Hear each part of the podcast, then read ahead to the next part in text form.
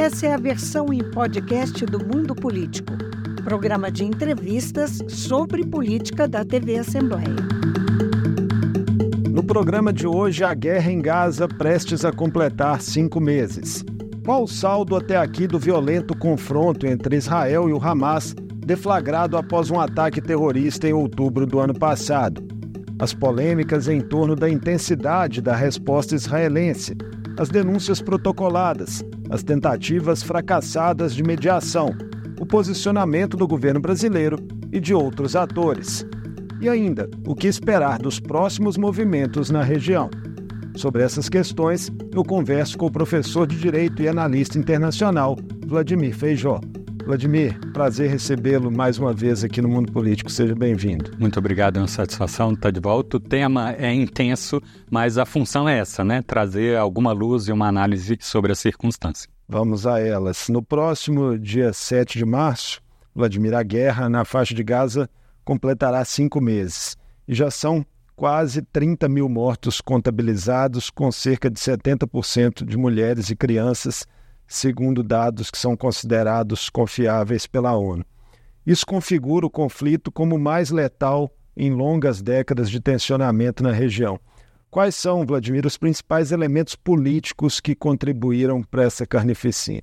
Acima de tudo, lideranças que radicalizam e usam do seu veículo e da sua influência para inflamar a, a, própria população e desumanizar o outro lado. Os atos de violência não se justificam do lado do Hamas, que por mais que é, diga representar o interesse do povo palestino, que se sente constrangido, limitado, e isso é incontroverso, já que Israel controla as fronteiras territoriais e litorâneas é, de Gaza, controla controla há muito tempo que entra e o que sai, e que deveria, através de uma luta armada, romper esse bloqueio, que é o que eles alegam que fizeram, mas também assumiram que iriam praticar crime de guerra, raptar o máximo de reféns possíveis para fazer troca de prisioneiros. Do outro lado, certo movimento de radicais em Israel, que controlam um governo de coalizão que talvez fosse mais ao centro e exigindo cada vez mais, que viu nessa uma oportunidade de escalonar uma política de Estado de Israel desde início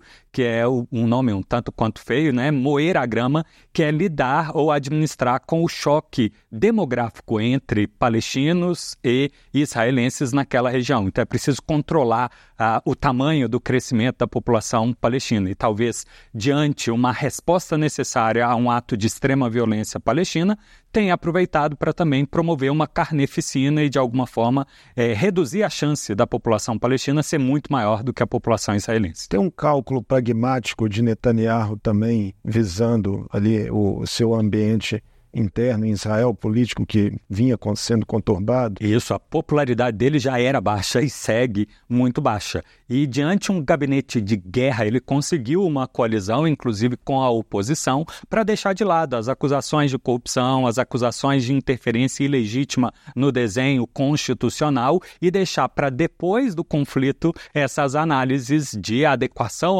ou não adequação dele como líder do povo israelense. Então, de alguma forma, ele conseguindo né, e empurrando é, com a barriga, por assim dizer, apesar de existir muita crítica da condução dele do conflito, de eventual responsabilidade dele de ter deixado despoliciada a região no entorno de Gaza para preferencialmente atender a a esse grupo radical na Cisjordânia pelos assentamentos e, portanto, segue sobrevivendo. E o apoio internacional, que também o criticava diante a, so a violência extrema que o povo israelense o fez, deixou de fazer críticas muito contundentes em favor de defender o povo de Israel que deseja é, segurança. Então, ele vai ganhando sobrevivência política. Outros números: são quase 2 milhões de habitantes de Gaza que foram deslocados pela guerra, Vladimir, e a população está sob ameaça de fome extrema, segundo a ONU. Uma ofensiva israelense contra a cidade de Rafah, né, que já tivemos aí alguns episódios nos últimos dias, isso tende a aumentar exponencialmente esse drama? Ah, certamente. Segunda-feira, a gente teve um. Segunda-feira, dia 16 de fevereiro, teve um conjunto de encontros internacionais discutindo isso. Terminou na Corte né? Internacional de Justiça. Dia 16. Não, é isso. O que a gente tem é, na Corte Internacional de Justiça, o fim das audiências sobre a, a, a, interferência de Israel sobre a Palestina, e ali apresentaram as questões de fome, e também o Conselho de Segurança se reuniu especificamente para discutir a situação de falta de comida e falta de entrega é, dos caminhões, todos eles, de ajuda. E a comunidade internacional está preocupada não só com aqueles que estão em Rafah, e é a única porta que está aberta, estão em tendas, estão em dificuldade, passando fome e sede também, vivendo eh, assim com sobras, mas também você tem o outro, um quarto da população que está distribuída nas outras áreas, extremamente bombardeadas, com menos de 20% dos edifícios em pé, sem instalações médicas e que passam fome ainda mais, porque se os caminhões não estão entrando é, na faixa de Gaza, menos ainda estão conseguindo chegar é, no norte do país. O governo da Jordânia tentou aliviar um pouco essa situação através de um transporte aéreo, jogar pelo ar um, um alimento nessa região, mas que por conta, conta dos ventos até caiu no mar e se perdeu parte disso. Então a preocupação é muito grande de pessoas que no início morreram por causa dos bombardeios e dos confrontos armados, mas que agora pode morrer a mesma quantidade de doenças ou de fome o governo de Netanyahu promete uma invasão completa de Rafah até 10 de março se o Hamas não libertar reféns, que seriam hoje em torno de 130. Agora, Vladimir, Estados Unidos e Catar, né, que se colocam ali como mediadores no conflito ao lado do Egito, têm dito que esperam alcançar aí uma trégua antes dessa data. O presidente americano Joe Biden afirmou, inclusive, ter esperança de um cessar-fogo já na próxima segunda-feira. Diante de tantas tentativas frustradas até aqui, o que, que leva a crer que isso seja viável agora? É apenas uma questão de fé e convicção. No caso do Joe Biden, uma tentativa de influenciar no eleitorado local que está passando pelas primárias e a imagem dele atrelada ao apoio ao que acontece é, de ações de Israel está prejudicando muito a, a, a chance dele de ter é, um apoio maciço. Então, talvez ele amenizando, prometendo é, que vai apoiar um cessar-fogo, prometeu que na, no Conselho de Segurança a representante diplomática é, apresentaria uma resolução e disse que estariam em pés avançados. Porém, do lado da liderança do Hamas, já disseram que isso é sonho, é impossível. As posturas do governo de Israel são extremadas, dentre elas essa de pôr data limite para que se chegue a um acordo, sendo que eles têm as suas demandas e uma delas é, está atrelada a uma posição de decisão interna de Israel ao que fazer com o período sagrado muçulmano. O Ramadã é um período é, de reflexão. Começa dia 10 Exatamente, nessa, nessa mesma data. Que as pessoas tendem a ficar em casa e não trabalhar por uma questão de limitação religiosa. E, inclusive, o governo decidiu que os israelenses de religião muçulmana não poderão frequentar esses templos. E o o grupo Hamas já colocou isso como uma condicionante que vai incluir na negociação. E o governo de Israel está é, é, irredutível nesse aspecto, mesmo o Shin Bet, né, a, a polícia deles, dizendo que isso vai ser caótico para o país. Então, não sei se tem chance nenhuma de sair alguma coisa nos próximos dias. Correm o mundo né, diariamente, Vladimir, imagens de devastação, desespero, violações contínuas da dignidade humana geradas pela guerra. Como é que isso tem impactado a opinião pública internacional?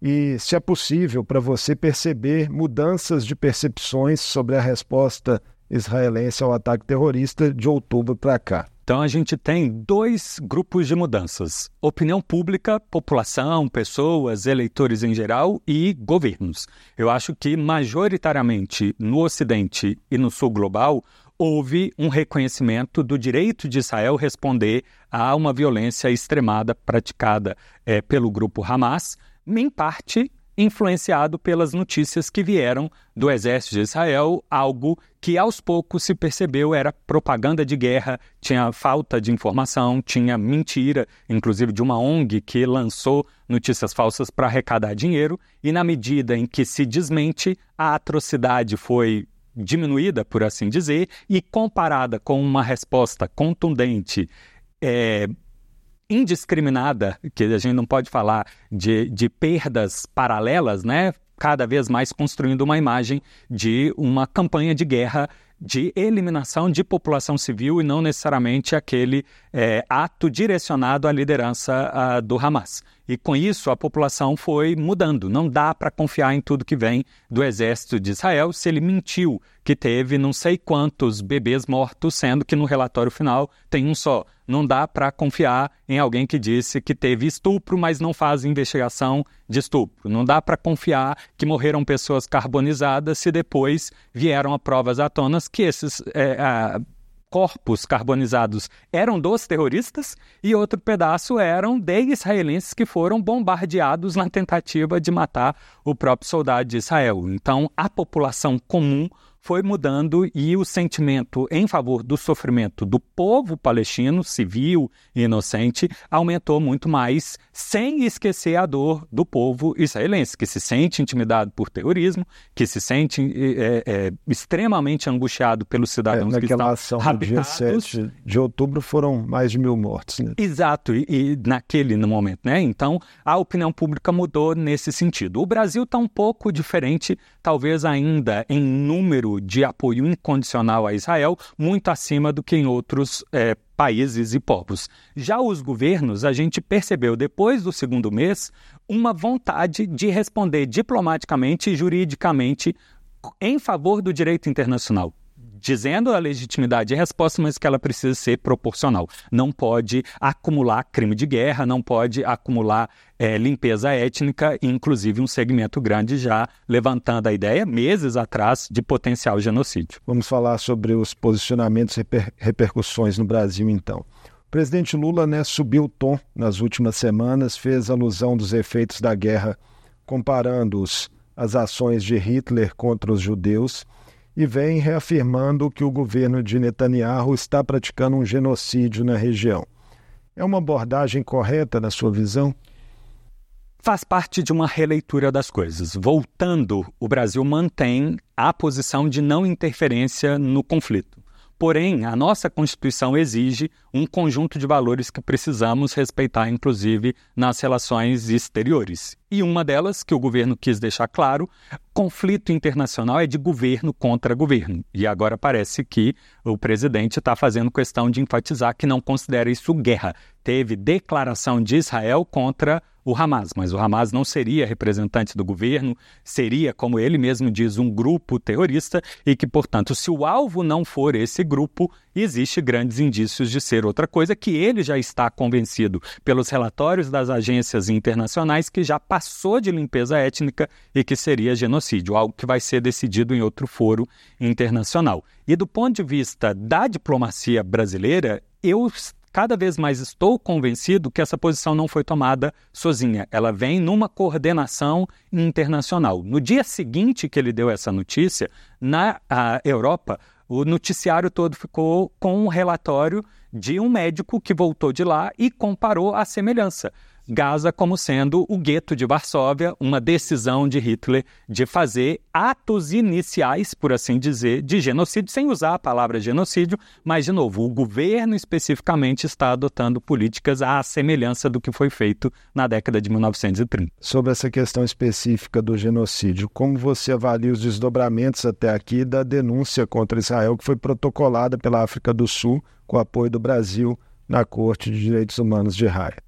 Pois é, é, a Corte Internacional de Justiça ela tem temática ampla e ela está analisando o compromisso do conjunto de países de combater o genocídio. Portanto, parte das reclamações de Israel foi a ausência de investigação daquelas autoridades e agentes do exército que incitam a violência e a prática de uma série de violências extremas, cujo objetivo se encaixa ali no tipo penal de genocídio, que significa incapacitar a possibilidade de sobrevivência do povo, tentando miná-lo. E a violência extrema também representando uma política de Estado. Isso está para ser decidido. Na outra corte que existe na cidade de Haia, o Tribunal Penal Internacional, ainda não existe uma denúncia específica contra agentes, ou primeiro-ministro, ou o ministro de guerra, ou um, um, general, ou um soldado, mas está coletando provas e eventualmente isso pode é, andar. Então a gente tem do direito internacional dois elementos: ações e a vontade. E a África do Sul levantou as suas provas, foi respaldada por uma série de países que também acrescentaram é, outros elementos e provisoriamente a corte falou: parece que sim, podemos estar presente nos estágios iniciais. Israel volte com suas provas dizendo que está tomando todos os cuidados, está respondendo e a acusação feita é inadequada. Isso está para vencer no final de fevereiro, no máximo no início de março, a gente vai ter essa documentação de Israel e aí virão os próximos passos. É, vamos aguardar né, os desdobramentos de Haia. A posição brasileira, Vladimir, gerou incidentes diplomáticos né, com manifestações é, duras também de integrantes do governo de Israel, é, considerando ali Lula persona non grata. Esse quadro pode escalar com maior esgarçamento de relações entre as nações, entre Brasil e Israel? Acredito que não.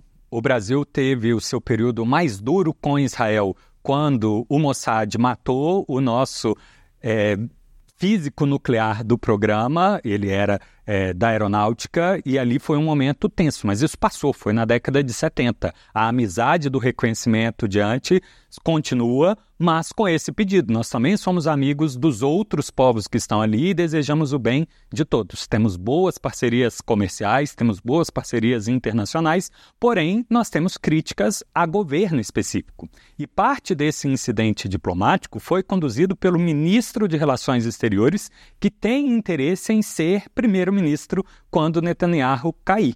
E ele aproveitou, fez uma escada com a fala do de presidente novo a política interna. para se projetar na política interna de Israel. E fez isso em coalizão com elementos da política interna brasileira, que são críticos da atual presidência do Brasil, e aí aumentou, como se de fato houvesse uma crise efetiva.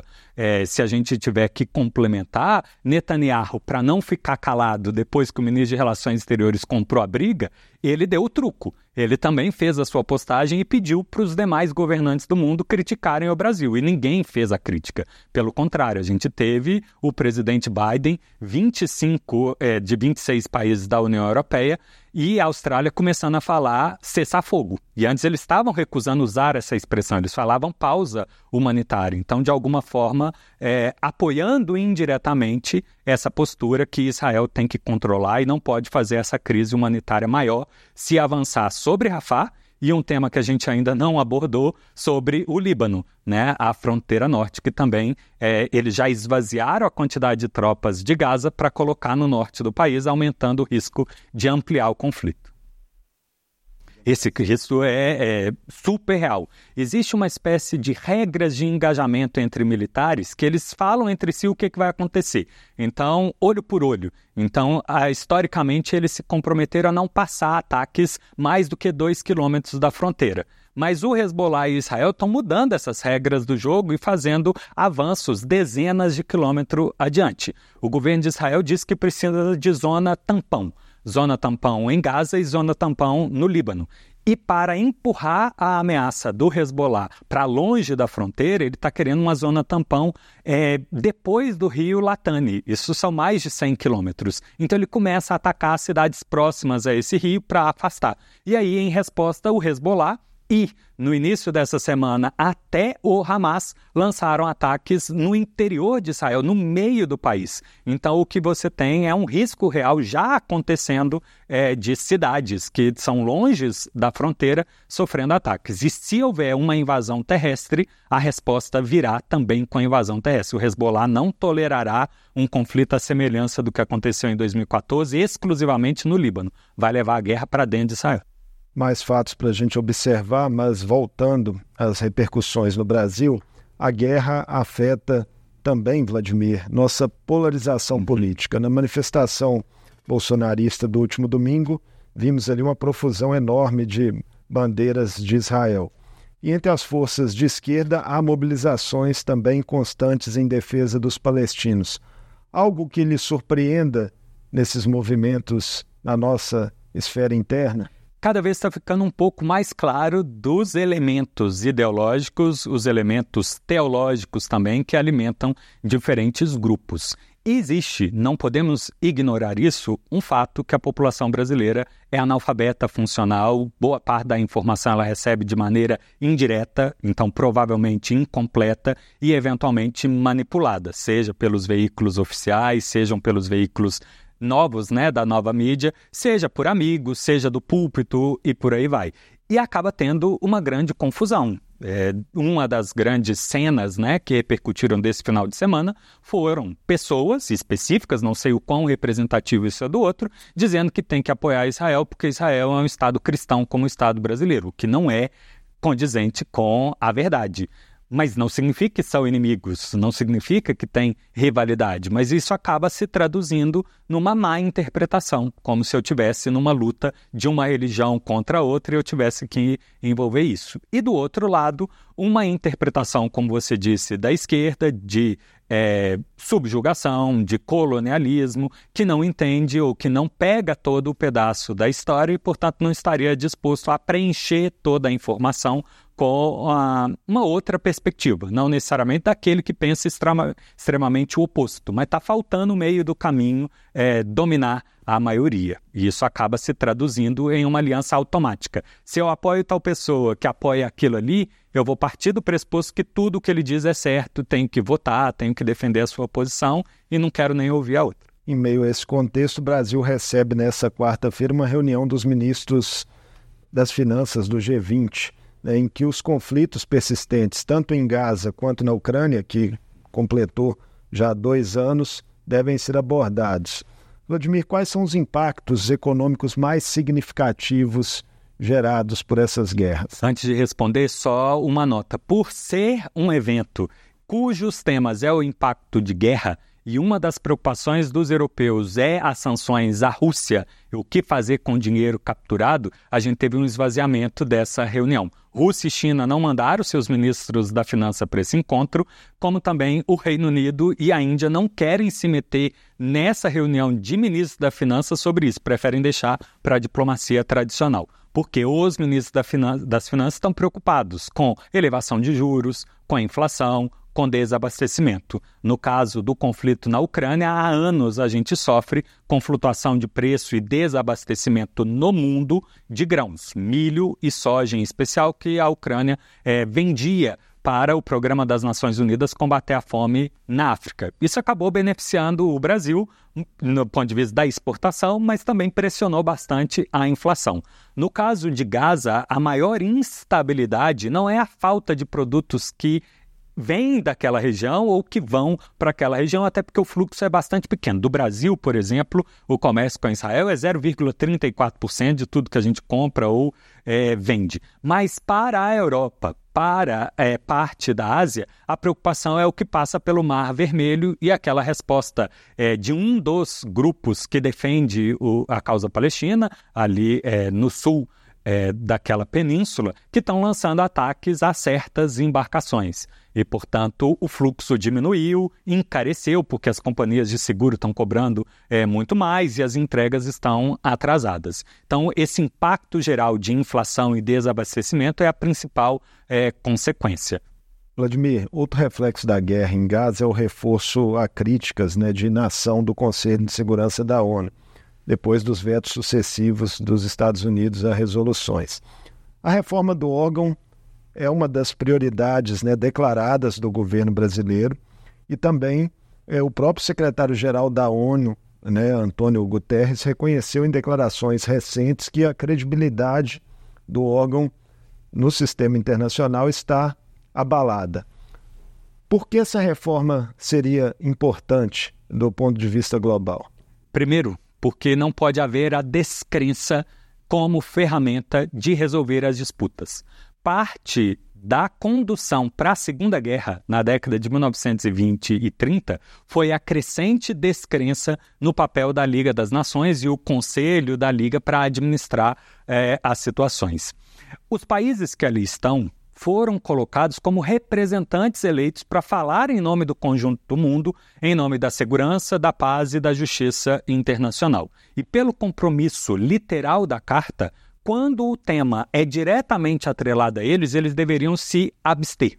mas da década de 50 em diante, iniciado pela União Soviética depois da guerra lá nas Coreias, os países que poderiam impedir uma decisão passaram a ter o hábito de interferir e vetar, impedindo que o resto do mundo, o resto do, do, dos votantes, conseguisse tomar uma decisão que fosse o desagradar. Então, o, o, mundo perde a credibilidade nesse órgão que deveria representar o interesse geral, mas é abusado para, uh, por algumas potências, eu falo todas as que têm poder de veto, mas no caso específico, como citou os Estados Unidos, porque tem uma pretensão específica, né? tem um projeto nacional específico. E isso acaba fazendo ruir o próprio direito internacional. Se eu tenho regras de que guerra é aceitável, que guerra não é aceitável, que tipo de comércio é livre, que tipo de comércio é abusivo, e elas não são respeitadas, parece, como a gente diz no Brasil, lei para inglês ver, está ali só de mentira e não é obrigação. E, portanto, cada um por si, a regra do mais forte, isso acaba conduzindo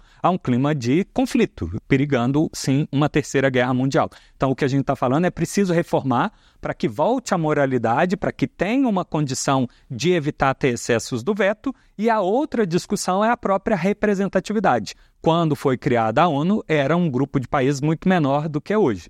Portanto, a composição de 11 ter subido para 15 fazia mais ou menos essa proporção na década de 60. Mas de lá para cá aumentaram mais 100 países e o conselho continua do mesmo tamanho. O espaço para essa discussão avançar é maior do que em outros momentos? Infelizmente, por ausência de um projeto comum entre os cinco membros permanentes, por hoje só existe consenso que do jeito que está não está bom. Mas qual é o caminho, qual é a proposta, isso está em segundo plano, porque esses temas dos conflitos internacionais, esses aí, mas outros tantos que o noticiário não está acompanhando com tamanha intensidade, Mianmar, Haiti, é, no Sudão, todos eles estão tirando a atenção dessa discussão da reforma internacional. Vai adiando, portanto. Queria encerrar nossa conversa com uma resposta, te pedir para ser breve, porque a gente já está com o tempo avançado. Né? Independente de quando aconteceu o cessar-fogo, há uma grande preocupação com o dia seguinte na faixa de Gaza. Tem uma entrevista né, de uma autoridade palestina, um embaixador no Brasil, dizendo que hoje, se parar hoje, já são necessários pelo menos 10 anos de reconstrução. Agora, o que a comunidade internacional considera né, majoritariamente como a solução ideal é a garantia de dois estados autônomos que convivam em paz. Isso hoje é uma utopia distante? É uma utopia porque, se um dia a população de Israel chegou a aprovar isso, é menos de 30% da população de Israel que defende. Pelo contrário, a maioria acredita que Israel tem que se tornar a grande Israel, chegando ao extremo dizer do rio Eufrates até o mar Mediterrâneo. Portanto, projeta que Israel precisa derrotar o Líbano, precisa derrotar a Jordânia, precisa derrotar o Iraque e aumentar muito mais o território. Isso em cima não só de palestinos como de outros. E do lado palestino ainda não aparece uma liderança que consegue apresentar um discurso argumentativo de coexistência pacífica. Insiste né, que alguma coisa precisa ser feita, dentre elas a reparação, o direito de retorno dos palestinos que quiserem para cidades em que seus antepassados moravam, e aí não existe casa para essas pessoas, não tem dinheiro para a indenização, então o campo de mediação está ba bastante confuso. Obrigado por mais essa conversa conosco aqui no Mundo Político, Vladimir. Foi uma satisfação, obrigado pelo convite. Conversei com Vladimir Feijó, professor de Direito e analista internacional. O Mundo Político fica por aqui. Obrigado por nos acompanhar e até o próximo programa. O Mundo Político é uma realização da TV Assembleia de Minas. A apresentação é de Marco Antônio Soalheiro. Produção: Tayana Máximo. Edição de áudio: Ricardo Amaral. E direção: Vivian Menezes. Você pode seguir o Mundo Político nos principais tocadores de podcast. Para ver essa entrevista e outros conteúdos da TV Assembleia, é só acessar a lmg.gov.br/tv.